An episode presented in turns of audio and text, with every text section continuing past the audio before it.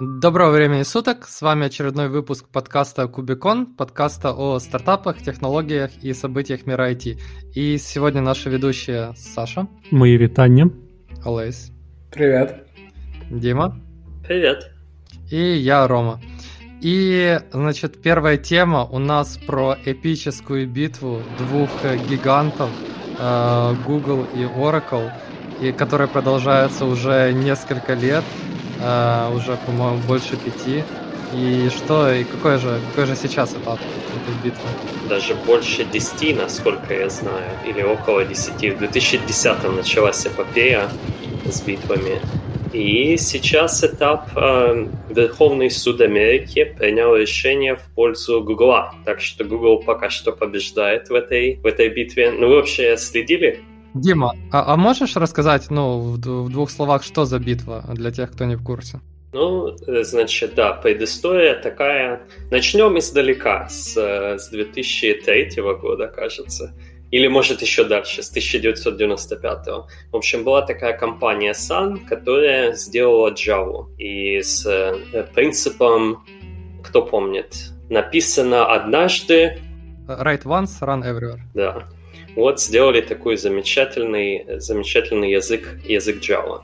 А в э, начале 2000-х возникла компания э, Android ну, с идеей написания э, мобильной платформы. В какой-то момент ее выкупил Google, и они приняли решение, что они хотят использовать Java на своей платформе. Ну, в частности, что именно они хотели? Они хотели использовать Java, потому что многие разработчики в тот момент уже использовали Java, и вообще я был одним из тех разработчиков, которые как раз от этого решения uh, у меня был профит, поскольку я в какой-то момент выучил Java, и было круто, что все программирование на Android было с, с джавишными библиотеками. И я, и я. Тоже получил от этого же профит. Ну вот, мы все, мы все от этого получили профит.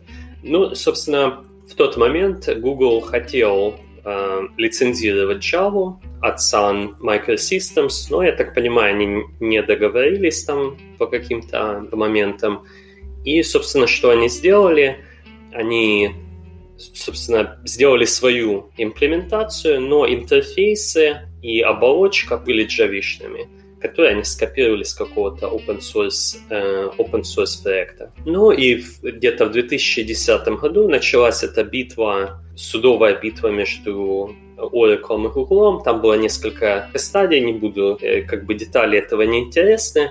Но, собственно, последний цикл вот в Верховном суде, который получил очень много освещения, сводился к следующему.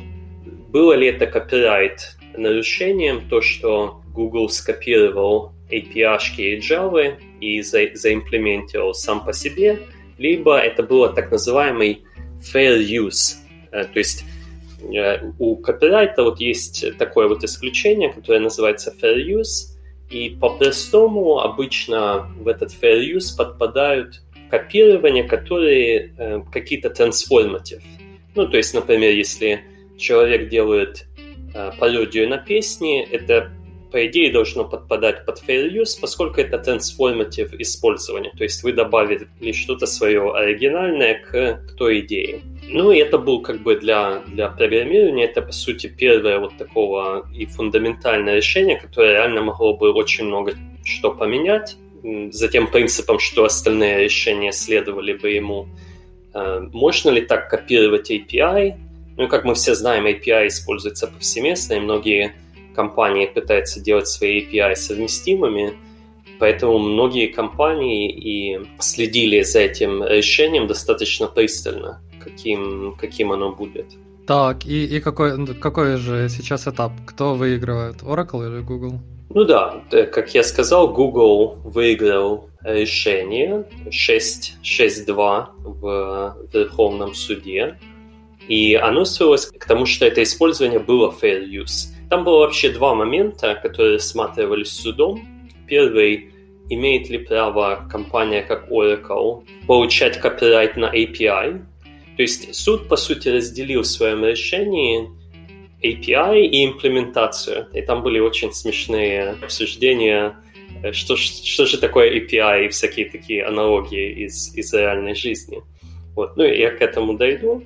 А решение суда было по двум вопросам. Имеет ли компания Oracle делать копирайт на API, и было ли это использование Google fair use.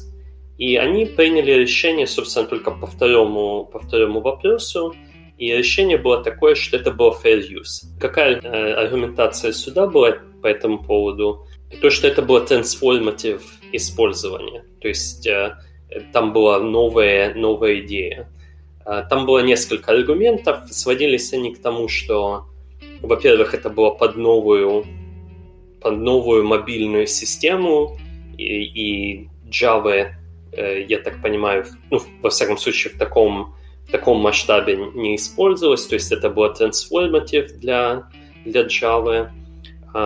Они также смотрели, что это была только очень маленькая часть всего, uh, ну, как бы всей Java. Это были только, насколько я помню, это сводилось к 11 тысячам линий кода. Uh, то есть понятно, что это, это были uh, только интерфейсы. Еще там была имплементация метода array range check – Э, в этом методе 9 э, строчек кода, и вот э, приблизительно я процитирую этот, этот метод. Если индекс выходит за пределы э, типа меньше нуля или больше lengths, то кинуть exception. Вот, в принципе, вот такая функция была тоже рассмотрена этим судом. И я добавлю еще, Дима, что э, судья, перед тем, как выносить вердикт, и не помню, какого именно суда, Э, сюда он э, научился программировать на Java, чтобы оценить, это вообще нарушение или нет. Еще один О, погоди, кто научился? Один из судей? Да, да, да. Ну, то есть он э, хотел сам понять, насколько вот то, что сделал Google, насколько это fair use или нет. Ну, это круто. Ну, вообще круто. Они там не, не молодые люди обычно сидят, сидят в суде, поэтому мне любопытно там, чему он именно судья обучился. Може, його потім в Google взяли як джуна. Вот, після такого тим більше вердикту. И, кстати, в Украине были такие прецеденты, когда депутат пошел работать Python разработчиком не так давно. Бывало такое, бывало. Я, я даже видел, но да, то есть, э, так, так это, Дима, ты говоришь, это уже окончательное решение, то есть это значит, что э, API можно копировать, но нельзя, э, типа, ну, имплементацию копировать. Или, или там еще что-то есть, э, типа, что надо их сначала копирайтить, если ты не хочешь, чтобы их копировали, или как?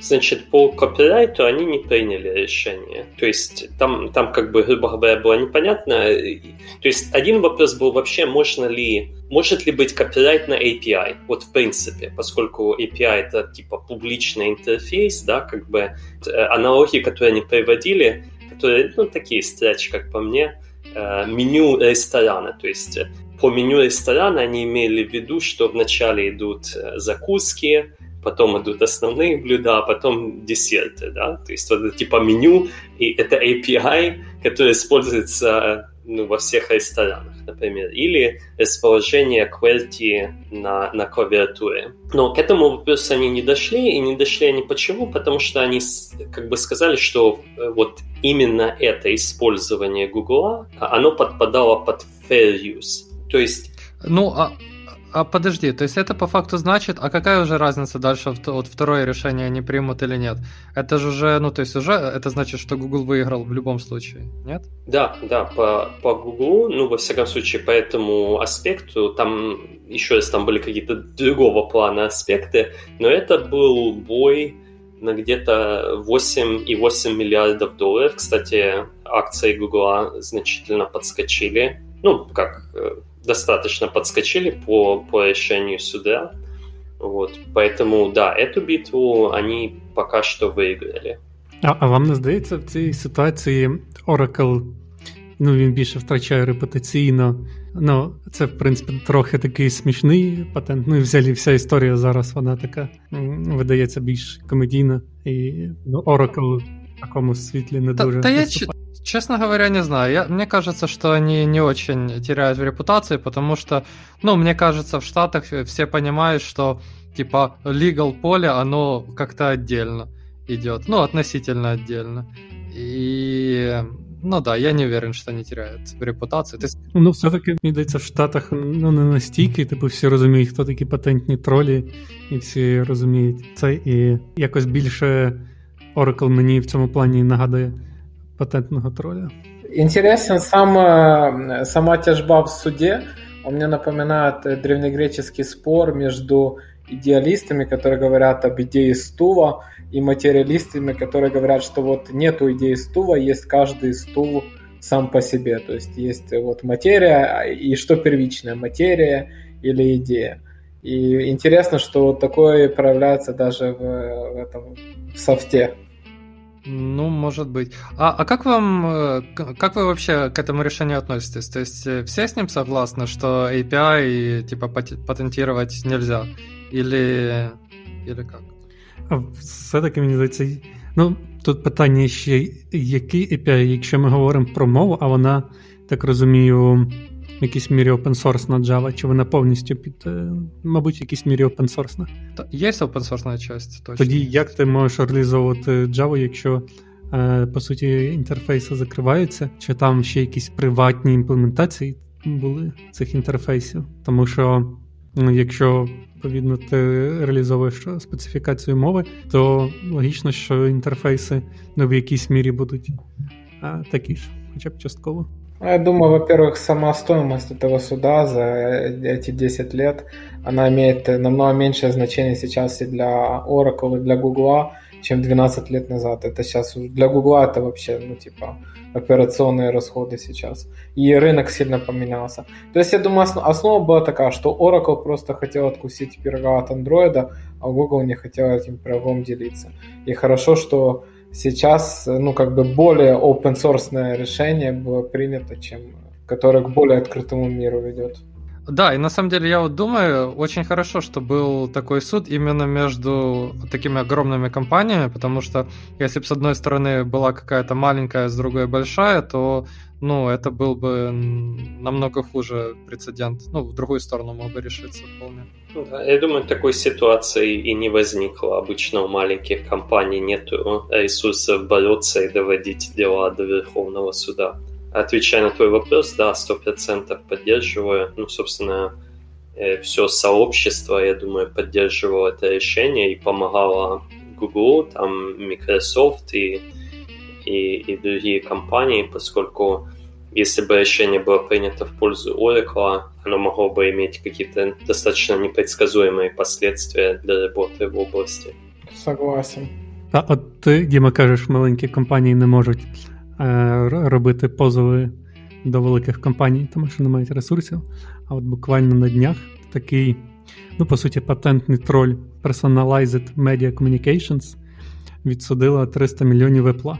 І я подивився там на ці патенти, які вони е, вважають унікальні їхні досягнення. Там вони стосуються відеострімінгу, і вони настільки елементарні, типу, як як це можна взагалі було патентувати, і їхні патенти ще мали десь в 90 там якомусь році е, закінчитись. Вони використовувалися хитрою лазейкою е, і, е, тобто, років на 20 подовжили і виграли в суд випла. Тобто, по суті заробили 300 мільйонів ні на чому. Апеляція буде, чи це вже окончательне рішення? Е, Ні, я думаю, буде апеляція, але в принципі там може затягнутися, от, але може і залишиться. А элементарная, Саша, это на уровне вот, вот этой функции range check или все-таки менее элементарно? Е, Ні, ну, наприклад, е, скажімо, виводити оверлей е, відео, там виводити, наприклад, оверлей ще якогось відео. Типа картинка в картинці. Так, один з патентів, типу, ем, буферизація на edge нодах е, відео. Типу, по суті, вони якось довели, що один з патентів, що вони теж буферизували на якійсь ноді посереднику відео. Те, що Apple буферизував там, це типу порушує Э, їхній патент. Що Ого. странно. Звучит очень стрёмно. Они типа что, запатентировали кэш? Ну, по сути. Э, кэш для видео. То есть они патентируют идею, да? Не саму імплементацію, а ідею. Так, та вони е, демонстрували якісь прототипи, але в них нічого свого нема. Це компанія, яка тільки патентами володіє і нічим більше. Насколько я понимаю, в патентном праве, а я в этом мало чего понимаю, эти патенты распространяются на какую-то определенную страну. То есть в каждой стране свои патенты. Это я правильно понимаю? Почему вот эти патентные споры ведутся только, например, в США, а есть подозрение, что в Китае дела обстоят абсолютно другим способом? Я думаю, потому что судовая система гораздо более развита в США, а в других странах, наверное, ну, даже нету смысла воевать об этом. И сейчас нужно проскандировать USA, USA, USA. Дима, знаешь, патенты есть не только в США, есть еще много стран, у которых есть патентное право, но нет каких-то патентных троллей. Ладно, Олесь, Олесь, возвращаясь к USA, я предлагаю обсудить э, новое гениальное изобретение э, одного из м, таких основных фигур в USA, это Билл Гейтс. Вот, и что он, что он такого изобрел? Ой, Билл Гейтс вообще красавчик, то есть э, э, он недавно говорил, что Илону Маску может стоить не так много определять внимание Марсу, а более Э, больше внимания обратить на земные проблемы. И если вы следите за фондом Билла и Мелинда Гейтс, он, э, этот фонд много э, как бы делает программы благотворительности для э, детей из нуждающихся семей в разных странах мира, где у них есть проблемы, например, к доступу к воде. И вот одно из направлений, в котором работает этот фонд, это изобретение установки, которая бы Э, работала как канализация в тех местах, где ограничены э, водные ресурсы. И вот первую установку он сделал такой завод, который бы сжигал фекалии. И как бы в любой этой а, установке выделяется вода. И он, кстати, очень любит эту воду пить. Я, я вот не знаю, можно ли назвать это урино, уринотерапией. Наверное, нет. Но вообще смешно, когда смотришь видео, он пьет эту воду. Вы бы пробовали такую воду вот с э, установки? Нет. Ну, давай так, если бы я точно знал, что эта вода сделана способом переработки фекалий, скорее всего, нет. Ну, если бы она просто продавалась в магазине, то, ну, возможно, мы такое и делаем сейчас. Никто же не знает. То есть надо... Лес, суть в том, что это же делается, я так понимаю, для регионов, где напряжно с водой, да? Потому что у людей там и нету особого выбора. Да, и вот э, последнее его изобретение, куда он э, потратил много очень денег, это э, такой автономный туалет, который будет химически перерабатывать фекалии и, и этому туалету не нужен будет доступ, э, ну как бы не нужен будет электричество. На секундочку, просто чтобы понимали, в чем проблема. В мире где-то половина населения не имеет доступа к нормальному туалету. То есть туалет, в котором есть, грубо говоря, вода. Э, что такое нормальный туалет? Это вообще такое понятие растяжимое. Но как бы если вы посмотрите там фильм «Миллионер из трущоб» или посмотрите, например, как, как туалеты устанавливаются в некоторых э, э, странах, например, там в Мадагаскаре или каких-то, ну, в Индии, например, это большая проблема. И когда эти фекальные массы с, э, стекают в реку, э, люди потом заражаются паразитами, и вместо того, чтобы сосредоточиться на каком-то образовании, занимаются проблемами своего здоровья. Как, что вы думаете о вообще работе Билла Гейтса и об этом изобретении?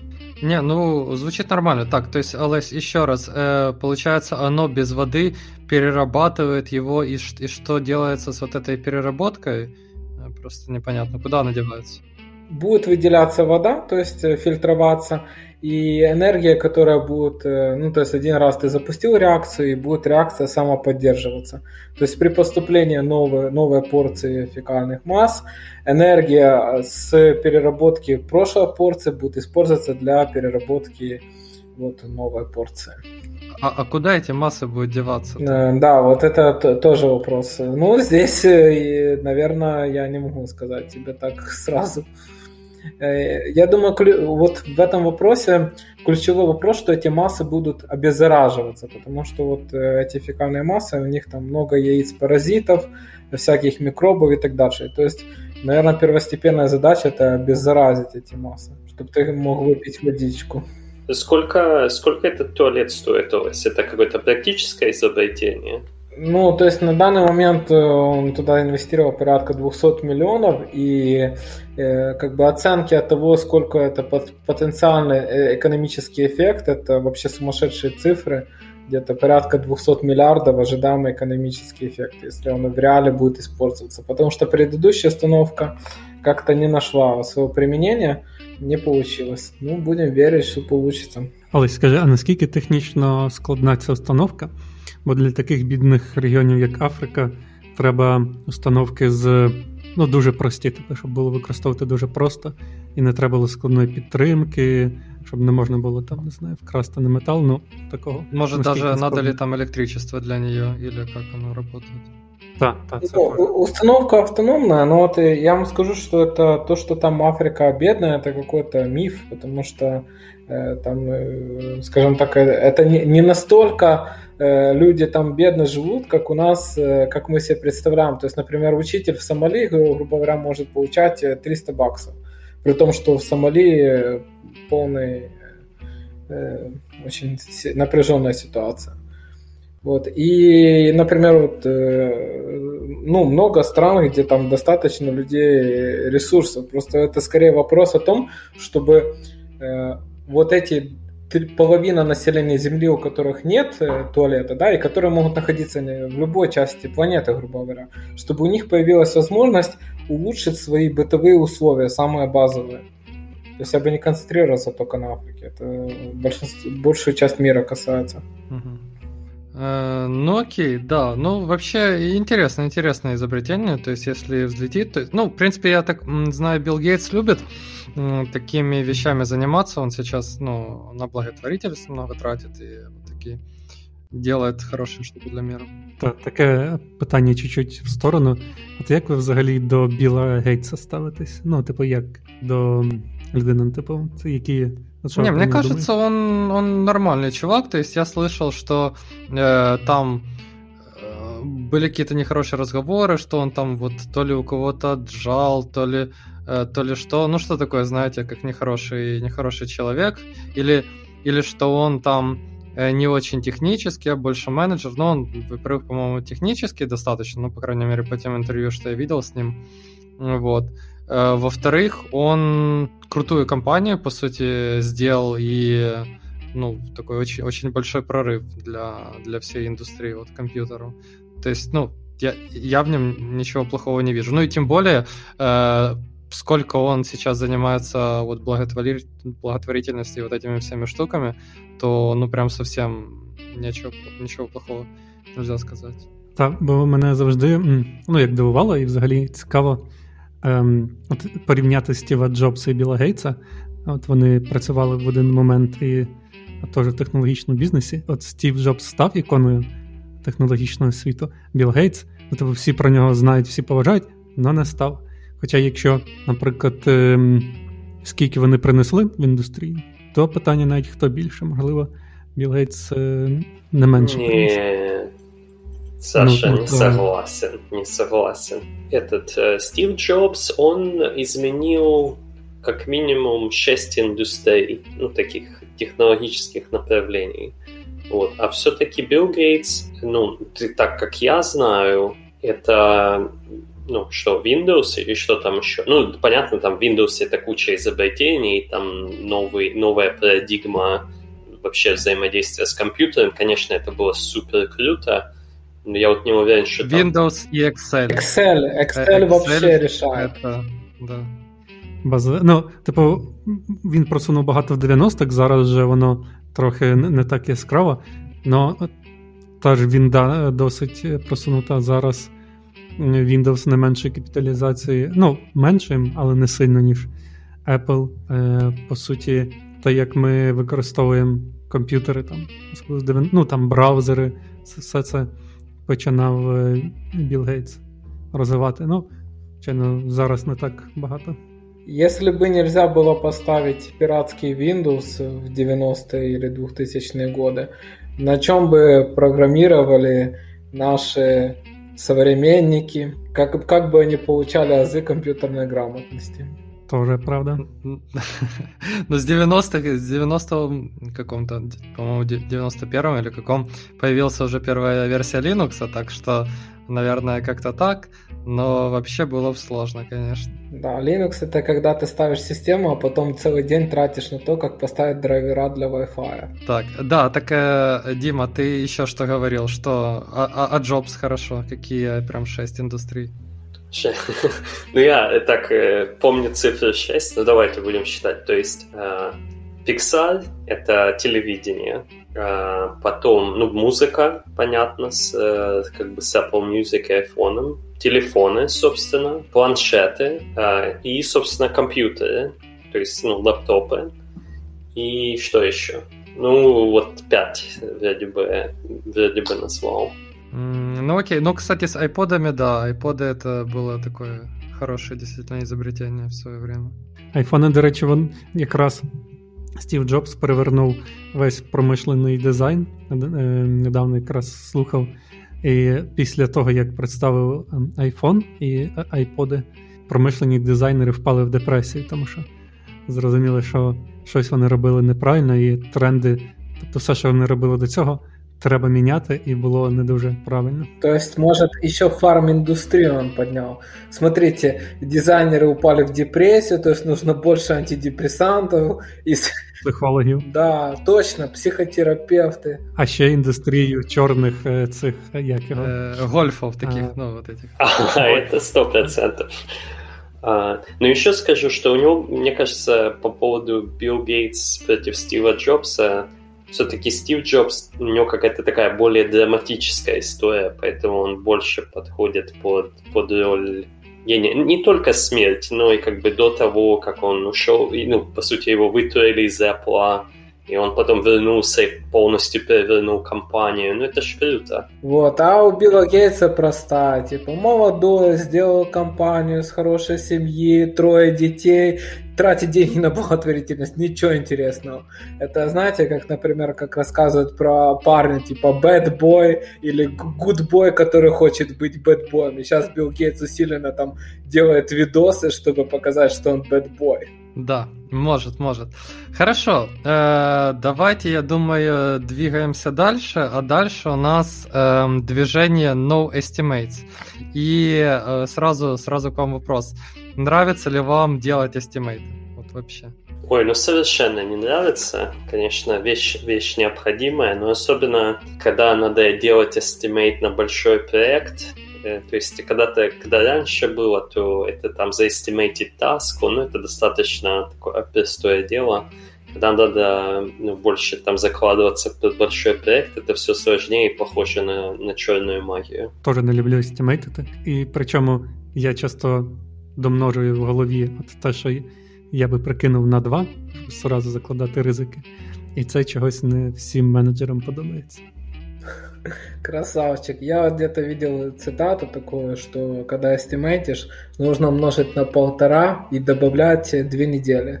На полтора, потому что ты, в принципе, нужно закладывать какой-то бюджет на, на всякие непредвиденные риски, а добавлять две недели, это если ты во время вот этого периода ничего не сделаешь, то за две недели ты все равно сможешь сделать какой-то прототип. А, а я думав, щоб на два тижні відпустку з'їздити. А ты едешь сначала в отпуск, а потом приезжаешь. А потом да. Так, понял вас. То есть никому не нравится estimated. Ну, значит, у меня для вас есть хорошие новости. Вот. Эм, существует, так появилось такое движение новости Mates, которое в принципе гласит, что вот эти эстимейты, которые мы делаем, они именно сами эстимейты, они по факту бесполезны. Вот.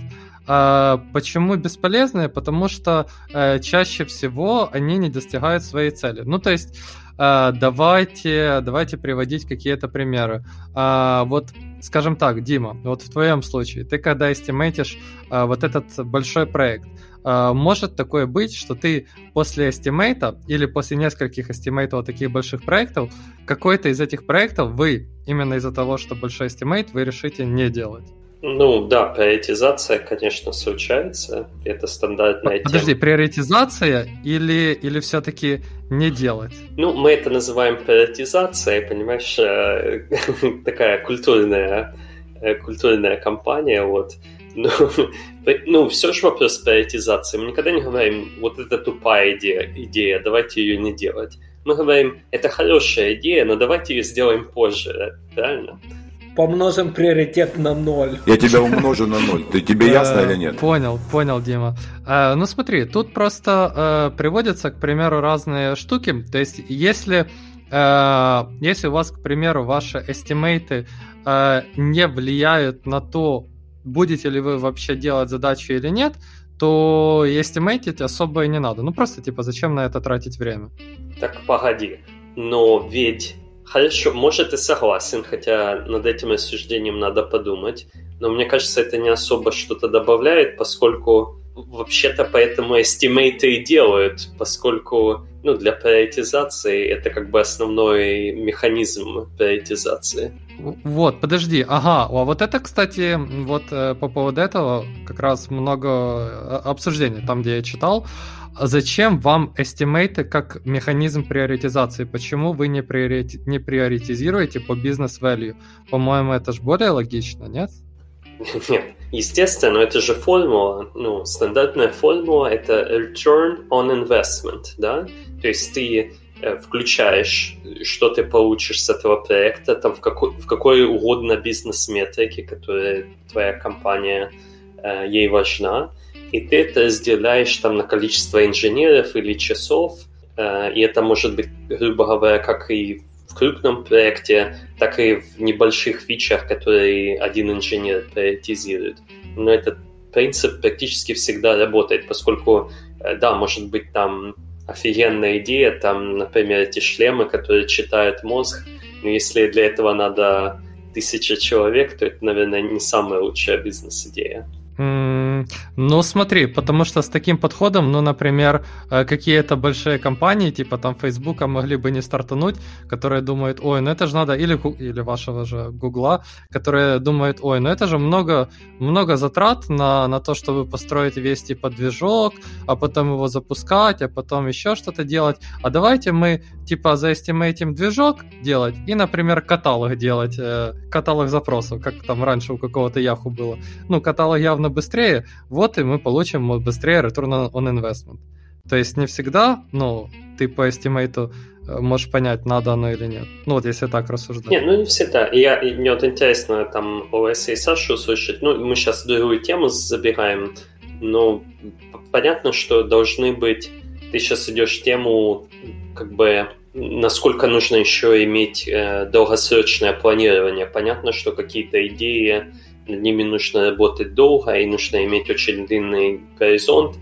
Обычно там стандартная практика ну, ладно, разные компании делают это по-разному, но ты можешь какое-то время выделять именно на это или иметь R&D development, development, когда остальные команды более сфокусированы на э, квартальных задачах. Ну, знаете, как это сказать, ты можешь хорошо эстимейтить то, что ты уже делал. А если ты это уже делал, то значит ты его можешь как-то шаблонизировать и не делать. То есть часто тебе приходится делать в разработке какие-то новые фишки. И вот когда я делаю что-то новое, я в среднем ну, 3-5 раз я просто все удаляю и начинаю с нуля. То есть, ну, А, Алей, смотри, а зачем вот, э, ну, это тоже вот один из аргументов, который я писал, э, который я читал, сори. Э, то есть в программировании очень часто действительно ты делаешь э, немного другое что-то, то есть оно может быть похоже, но все-таки обычно это не конкретно то же самое, и прям четкий estimate, ну, ты реально не можешь дать, потому что ты этого еще не делал, ты не знаешь всех подводных камней. Так зачем тогда делать эстимейты, если э, как, как говорит Agile, мы хотим быть э, там robust, flexible и так далее, и двигаться маленькими итерациями. То есть что это значит? Вместо, это одно из предложений, вместо того, чтобы ставить estimate, э, мы говорим, э, у нас есть вот, такое, вот такая-то цель, просто высокоуровневая, и у нас есть, к примеру, ограничение, теперь вводим ограничение по времени, там, к примеру, какое-то там 15 апреля. и мы хотим э, просто к 15 апреля как-то достичь эту цель. То есть это не значит, что мы фиксируем все функциональные требования, которые надо выпустить до 15 апреля. То есть мы не ставим такой дедлайн. Мы говорим, что мы хотим вот эту цель достичь и сделаем типа максимум, максимум функциональности, которые мы сможем сделать до этого времени. И эта функциональность, соответственно, ну, ясное дело, что она может даже меняться внутри э, там наших спринтов э, и внутри вот этого delivery цикла, потому что, э, ну, потому что так так типа мы, мы поняли после э, определенного количества времени, как разработали продукт и уже что-то увидели. Вот я с тобой согласен, Рома. То есть насчет приоритетов я с тобой супер согласен, что это должно быть главное, а не там во сколько ты там в пол ведра или полтора ведра оценил какую-то там таску. А Java, он же большой. Там у тебя есть, например, канбан, где у тебя задачи прилетают вот так. А есть, э, как это, скрам, например. И вот когда ты в скраме стимейтишь каждую иконку, грубо говоря, там или какой-то сервис, а потом ты просто это скидываешь в корзину и начинаешь все сначала на абсолютно другом стеке, это очень тяжело потом. И ты все равно это впихиваешь в предыдущие стимейты, потому что ты у них заложился. Вот я что не, не понимаю, как сделать в скраме классическом, да, вот как ты в скраме берешь, например, перечеркиваешь проект и начинаешь сначала, если ты уже проэстимейтил и какое-то время потратил. А в чем проблема? Вот я, я ж, ну, тут же в этом и прикол, что как раз если бы ты не эстимейтил, ты, ты бы не тратил время на, ну, на вот этот estimate другого проекта, просто ты бы, типа, ну, вы дошли до этого момента и потом сказали, что нет, а вот эту штуку мы дальше не делаем. Все. И вы на нее и времени не потратили, и как бы все, все счастливы. Может, это будет следующий какой-то виток в Agile. У мене, Рома, е, от, е, а можеш ще раз от сформулювати от, про новий estimate? От в одному реченні так яскравою цитатою. Що... Э, с- смотри, Саша, у, у меня, к сожалению, нету одного какого-то предложения, э, потому что я читал вот несколько ресурсов, и они на самом деле про, про разные там немножко говорят, то есть они на эту проблему с, разного, с разной точки зрения смотрят. Но основной смысл в том, что э, то, что ты эстимейтишь задачи, э, не дает добавленной стоимости. Вот и все. Мгм. А, тобто, по суті, це рух говорить: давайте просто не естімейтити Да. задачі і жити без Потому того. что о- оно не улучшает наши процессы. И, и вот, к примеру, дальше давайте еще вам разные примеры приведу из разных статей, которые я читал. А, к примеру, любят э, очень эстимейтить в сторипоинтах, правильно? Э, вот у нас есть Scrum, мы на Scrum э, каждую задачу, задачу в сторипоинтах, вот, и так далее. Э, возникает вопрос, а насколько вот этот estimate в story point ах, он эм, реально рабочий? Почему не взять какой-то, например, более э, простой способ estimate а? То есть мы estimate им story point ы зачем? Чтобы потом понимать, какая у нас velocity, то есть сколько мы можем story point ов запихнуть в один спринт, то есть там мы можем в две недели там заделиривать 100 сторипоинтов, 150 и так далее, то есть мы э, как бы определяем velocity нашу, и потом мы как бы в дальнейшем набираем задачи, чтобы оно вкладывалось где-то в эту velocity. Так вот, зачем э, для этого эстимировать в сторипоинтах, вот прям эстимировать, почему, к примеру, просто не э, брать по количеству задач? Что мы знаем, обычно в спринт мы деливерим там 5 задач или 10 задач, и все, и мы их набираем. И на большом количестве спринтов, ну, больше, чем 3, там, или больше, чем 5, у нас этот э, показатель, он как бы, ну, нормализируется. И все. И вот проводились как раз исследования. Э, Человек проводил исследования в 10 компаниях, с 10 разных команд, э, больших и маленьких, где э, корреляция между сторипоинтами и просто количеством задач в спринте была, ну там, т- точка 8, точка 9. То есть очень большая. У мене тоді є питання: якщо ми відмовились від естімейтів, наприклад, для чого нам е, спринти? Э, Спринты, чтобы, в принципе, показать какой-то законченный э, продукт. спринти фіксовані в часі, чи... Да, да. И это тоже как раз одна из идей, э, поскольку у нас типа сейчас неизвестное на уровне estimate ов, то мы пытаемся ввести какие-то известные значения. Известные значения это у нас могут быть как раз время, что мы знаем, вот к этому времени нам надо что-то, это вот известно. И это может быть известно, это бюджет, что мы не можем тратить больше, чем X, а это означает, к примеру, мы не можем нанять больше, чем 5 разработчиков. В такому випадку якийсь естімейт лишається, ну, наприклад, лишаються спринти, ми там брали кількість задач, то в принципі естімейти якісь лишились просто не на окрему задачу, а на цей пак задач. То ми їх все рівно якимось чином естімейтимо одним спринтом. Ну, мы типа не то, что их эстимейтим, мы говорим, что обычно мы делаем там 5 задач в спринт. Вот. Ну, вы типа можете вложить больше в спринт, но обычно это будет 5. И как бы и не тратим время на то, что там их смотреть, не смотреть, вот мы их 5 сделаем, и все. И так каждый спринт. В принципі, мені подобається сама ідея, тому що дійсно інколи надто багато часу на це йде. і можна його ефективніше потратити. А так ти взяв якісь задачі у спринт, і в принципі. А кто из вас работал по скраму и кому это вообще нравилось? Ну, не по Java, а именно по скраму. Ну, вот я сейчас работаю по скраму и работал и раньше по скраму. А, мне оно, честно говоря, э, так себе. Вот. Э, в том плане, что очень часто бывает, что, к примеру, эм, есть такой Э, misunderstanding между тем, например, ну вот обычно используется story point, вообще что такое story point? Э, реально все, все обычно думают по-разному. Вот. А потом э, спринты, сами двухнедельные итерации, в принципе, меня, меня это устраивает. А, а вот, вот эти все планирования, там ретроспективы и так далее, я не знаю, это Эм, ну вот мне кажется, вот это как раз можно было из вот этой фазы, короче, это все как estimate вот это вынести, и вместо этого, чтобы просто продукт owner как бы занимался тем, что составлял список задач, которые он хочет, и сам их приоритизировал. А, а потом, ну как бы люди брали их в разработку и, и все. Вот. И каждый спринт э, мы как бы останавливаемся и смотрим, вот, вот эти задачи по приоритету, ну, продукт Owner смотрит, они вообще надо на следующий спринт или приоритет поменялся?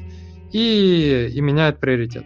И таким образом мы и э, гибкие в плане того, что каждый спринт мы что-то новое, э, ну, типа, берем в разработку, вот, достаточно э, ну, такие уверенные в том, что вот, вот эти две недели мы занимаемся, в принципе, этим, и как бы это, это наш план.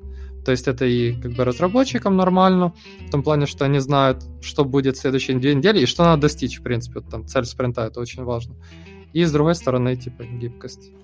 Короче, я хочу сказать все-таки свой вердикт. Я все равно, может, я не совсем понял этот новый estimate. Мне показалось, что все свелось, что вместо всех estimate ов там есть какая-то одна формула буквально, количество task ок, решаемое в спринт. Но я хочу сказать следующее. Я в эту, ну, я верю в то, что не надо каждый спринт, у нас такого нету, э, там каждый спринт, там кто-то что-то снова э, там estimated. Но когда проект начинается или какой-то ключевой milestone, это полезно сделать estimate. И я скажу хотя бы по двум причинам, которые я не могу, вот если не сделать estimate, как, как это будет работать. Одна – это если какой-то продукт выпускается и взаимодействие с функциями, такими как маркетинг.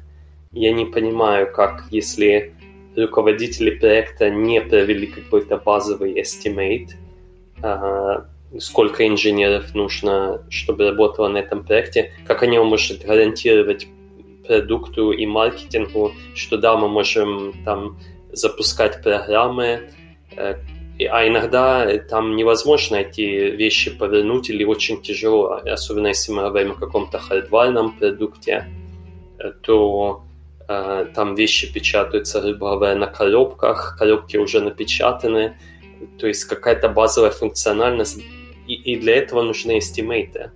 Вот, это, это один момент. И другой момент, да, очень, очень тоже схожий. Если ну, есть начальник, ответственный за проект, менеджер, ответственный за проект.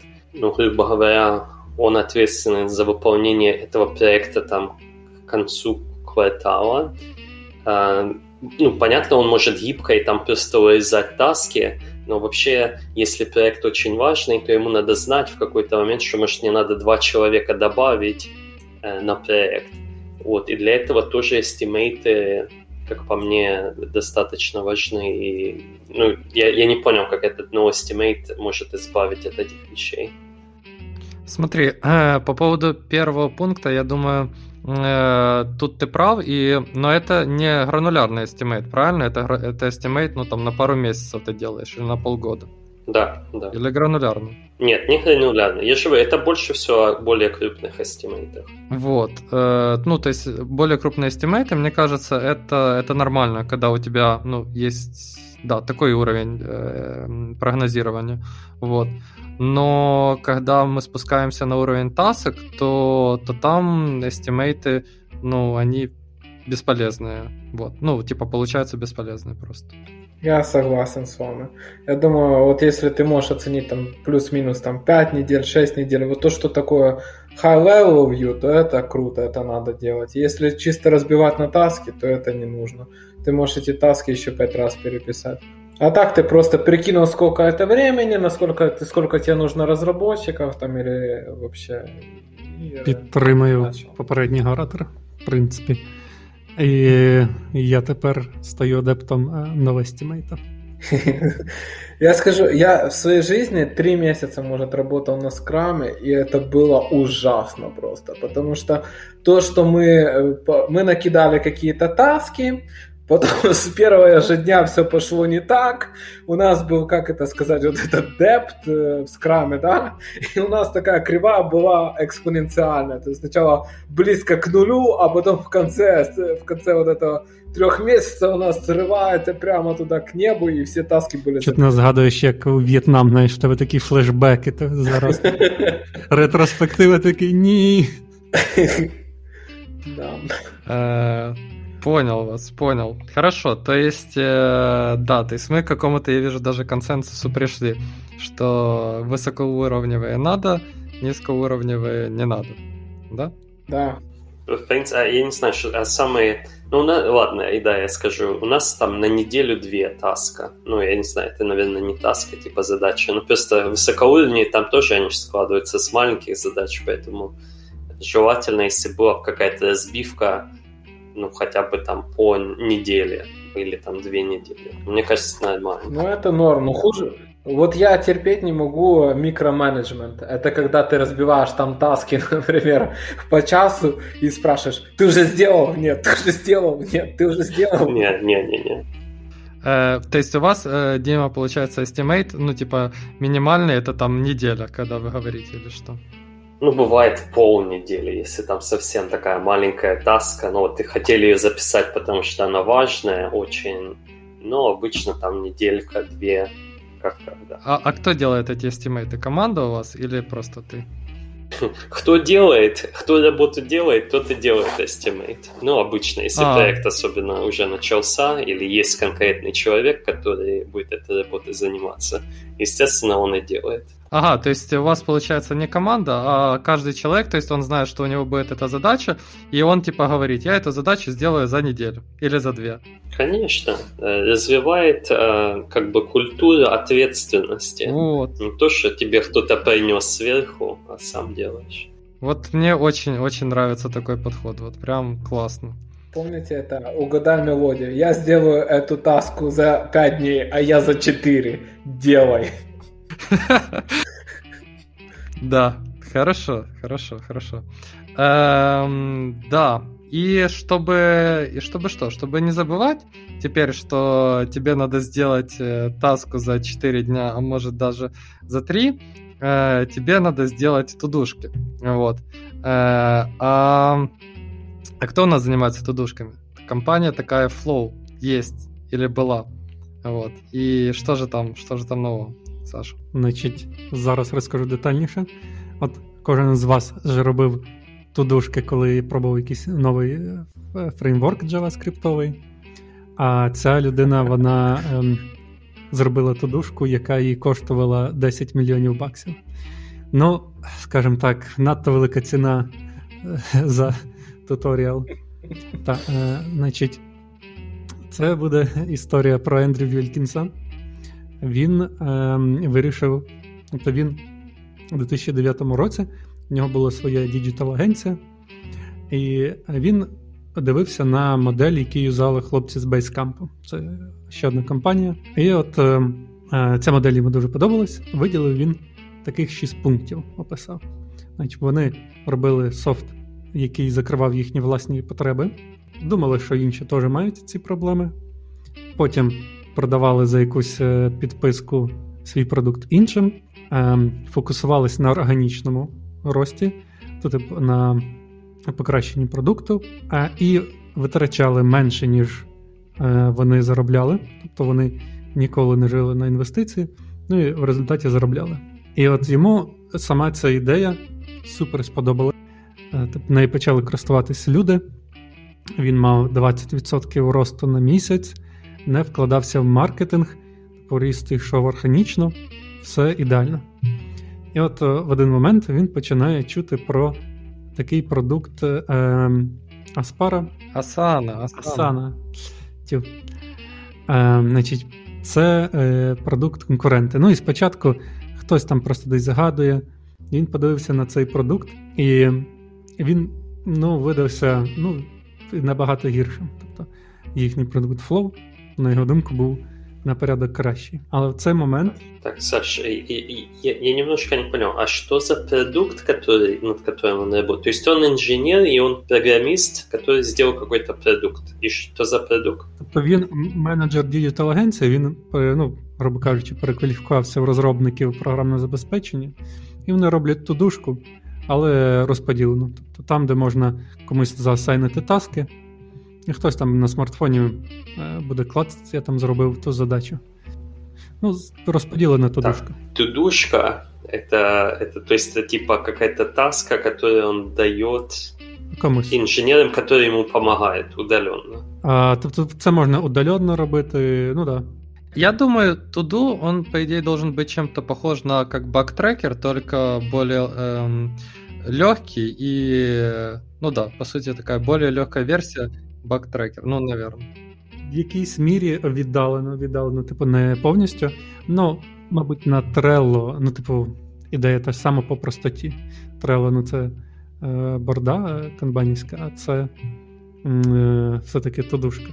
Але ідейно теж такий простенький продукт, який дозволяє накидувати задачі. І е, в якийсь момент от, е, один з засновників Асана запросив його на каву, або вони просто зустрілись, і сказав, що він їх, ну так, не напряму, але що він їх по суті знищить.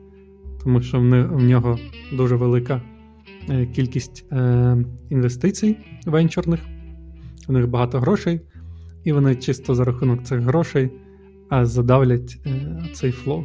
Это мне что-то напоминает. Это шо? Пойдем кофе пить. Десь так, десь так. От.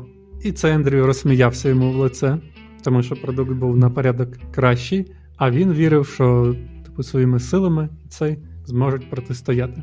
І поступово він бачив, як з кожним днем стає все гірше, асаною користується більше, їхній ріст починає е, сповільнюватись. Асана вкладається в маркетинг, всюди з'являються рекламки Асани, е, а йому не вистачає буквально грошей. Е, щоб нормально розгор... розвернутися розробку, бо Asana в 5 разів більше девелоперів. Він починає туди вкладувати свої гроші по 250 тисяч на місяць, а потім навіть більше. То е, починає проїдати той капітал, який він собі відкладав на пенсію. І в якийсь момент він розуміє, що незважаючи на всі ці вкладення, цей вони безнадійно відстали. Асана найняла крутих дизайнерів, в них хороший продукт, все зручно.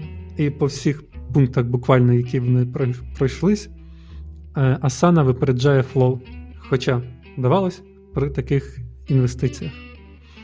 І ем, в якийсь момент прийшло усвідомлення, що немає сил боротись, і він ем, ну, не те, що не заморозив розробку, перевів в Індію, а по суті поставив на супорт.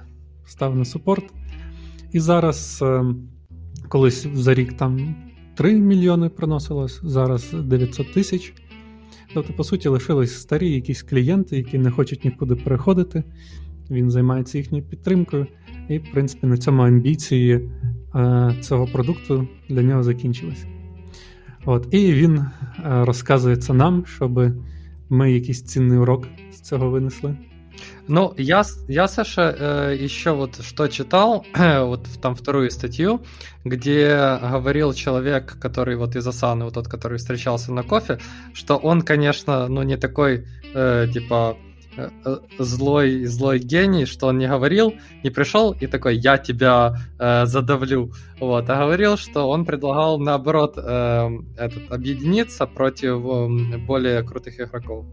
Може, може, знаєш, в, в історії є багато сторін. Ну, типу, хто розкаже, там буде своя. А є ще, от він розказав цю історію, йому відповів, ем, по суті, людина з е, бейскемпу, про принципи, яких він думав на початку. І сказав, що той чувак робив все не так.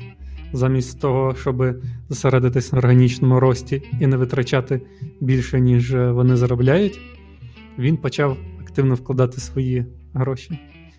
Замість того, щоб зосередитись там на продукту, знайти унікальну свою нішу, він почав пряму конкуренцію. В суті, в якійсь мірі протилежно, ніж ем, те, які ці, про що були ці принципи.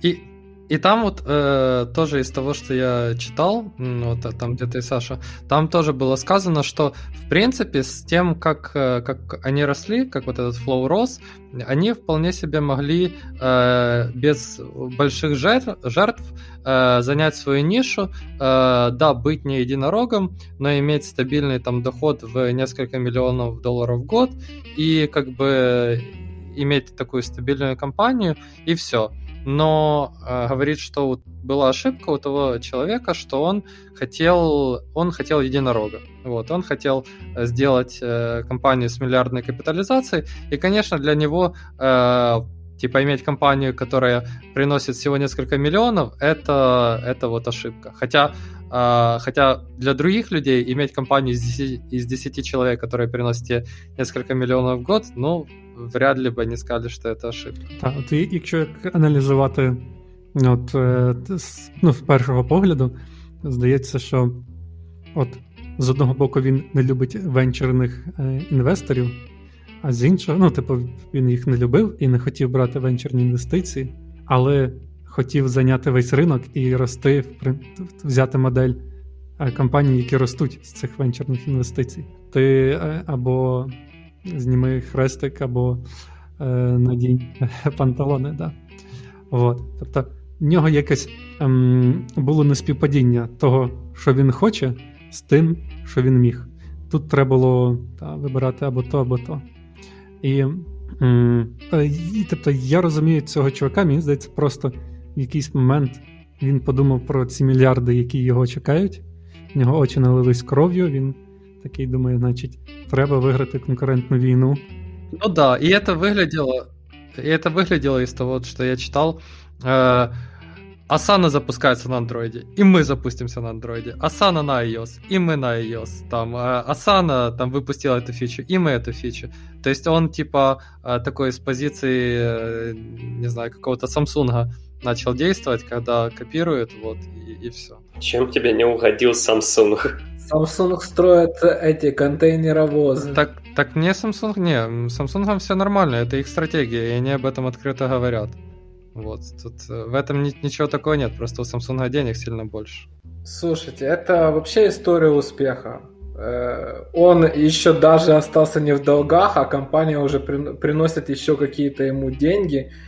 Это, знаете, вот когда есть какие-то артисты, часто они в одном жанре только выступают. Вот из таких людей, которые вообще что-то новое делали, я, я могу привести только пример, там, например, Киркорова, и, например, Ивана Дорна. Вот Дорн уже заработал себе деньги и сейчас играет, что хочет. Даже если его там мало кто слушает его текущую музыку, ему просто нравится, он играет для себя. И вот чувак, например, уже сделал свой digital agency, да, ему уже нет никакого там толка зарабатывать просто деньги. Он хочет стать там этим единорогом и просто э, делает свои мечты, превращает их в жизнь. Красавчик, молодец. Саша, все-таки, вот ты сказал, он это напечатал статью с какой-то там идеей, чтобы мы не повторяли ошибки. Но я так и не понял, как, какие, да, какие вещи он считает ошибками. Вот он сказал, чего надо избегать. Хочеш в венчурному фонді, ну, типу, в області, де є венчурні інвестиції, це тупість, якщо ти не піднімаєш грошей. От. Ем, кращий продукт, якщо ти зараз маєш кращий продукт, це не завжди перемога. І це не є uh, long-term competitive advantage. Тобто це не є довгострокова перевага. Зараз краще, потім ні. Саша, то, что ты сказал про венчурные фонды, это как раз как э, сейчас в шахматах. То есть одно время считалось, что ради красоты позиции ты можешь пожертвовать фигуры. А сейчас компьютеры показывают, что фигуры решают, то есть такая живая, тупая сила решает над какой-то тактикой на long term. Дуже часто ти жертвуєш фігури, це нормально, і часто ти виграєш. От. Наступні пункти. Значить, наступний дивний, може мені хтось пояснить. Якщо дерево падає в лісі і ніхто його не чує, то воно не падало. Я, я так понимаю, что он сделал какую-то фичу, но у него не хватило маркетинга на то, чтобы донести ее людям, и это значит, что никто о ней не узнал. Я думаю, как. Нет, такое прям японское хоку мне понравилось. И вопрос на что, где, когда. Здорово. Да. Дуновение ветра. Е, так, і давайте я деякі пропущу. Давай нам еще, может, одну-две максимум.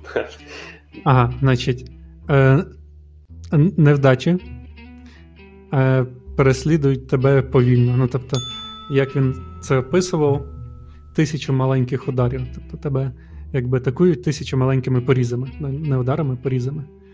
Типу, кожен з тих порізів тобі пережити без проблем. Ну там зробили вони чуть-чуть кращу фічу, там е, додали якусь функцію, там десь, е, але ти відчуваєш, як ти повільно програєш. І це дуже болісно. І да, R&D, е, R&D expensive, ну, типу, дороге. В принципі, це зрозуміло. Далі хороший продукт з чудовим маркетингом б'є е, чудовий продукт без маркетингу. По суті, якщо в тебе просто хороший продукт, достатньо вкластись, гарно його преподнести, і ти переженеш той же чудовий продукт, про якого Если никто не знает. Наверное, вообще вот этот... Э, это, ну, наверное, это как бы само по себе понимается. Но, наверное, эти принципы не везде применимы. Эм, но мне кажется, были примеры, когда люди сделали крутой продукт, ну, именно на порядок лучше, чем конкуренты. Вот. Но, наверное, вот в этих тудушках там просто невозможно сделать на порядок выше продукта. Там логично, что маркетология решает. Смотри, Дим, я думаю, что да, типа, если у тебя прям на голову выше, тогда это действительно так. Но если у тебя хоть на пол, просто на пол головы выше, то, то думаю, нет. Ну, как би маркетинг. Скажіть, та от, от ви знаєте приклади продуктів, які взагалі без маркетингу піднялись, ну, типу, в конкурентному середовищі, не те, що в них було якесь unfair advantage, а прям в конкурентному середовищі. А Linux марке... мар... маркетинг был у Linux? Ну, Linux Foundation, хорошо. Ладно, а как, как насчет Фейсбука? Вот там был разве маркетинг? Вот сетского По-моему, он там распространился как, ну, как бы, как пожар, начиная с самого Стэнфорда и дальше пошел по университетским городам. Да, понятно, они использовали какую-то сеть, по-моему, он, по сути, распространился сам, начиная с университетских, и потом они распространили на компании и на общее население. Хороший, наприклад, Clubhouse в ту ж степень, да? Вони ж, мабуть, ніякий маркетинг не робили напрям. А, ні, вони ходили по знаменитостях і запрошували їх в Clubhouse. І, в принципі, не дуже годиться. А, а хорошо, а Google делал марке- маркетинг? Вот тоже я не думаю, что... Ну, кстати, я тоже вот думал о Гугле. Ну, у них конкурентів не було. Да как же ж не было. Это... Да не-не-не, конкуренты были, ты что, ты что? Ні, мається на увазі, типу, от прямо пошуковиці, хіба були ще альтернативні пошуковці? Були. Ну, Яху, э, Рамблер, не знаю, ну там. Типу заходиш на сторінку і там список. То був список е, сайтів. Да нет, он был поисковик. Э, Б- были, по-моему, и поисковики, не везде каталоги. мне Да нет, кажется, и да. Яху был поисковиком, просто там был поисковик, и, но там, там же идея продукта была в другом, была в этом портале, а поисковик типа считался такой, э, ну типа фишкой, э, но основной трафик они ожидали идет от портала, и, наверное, они в тот поисковик и не вкладывали особо.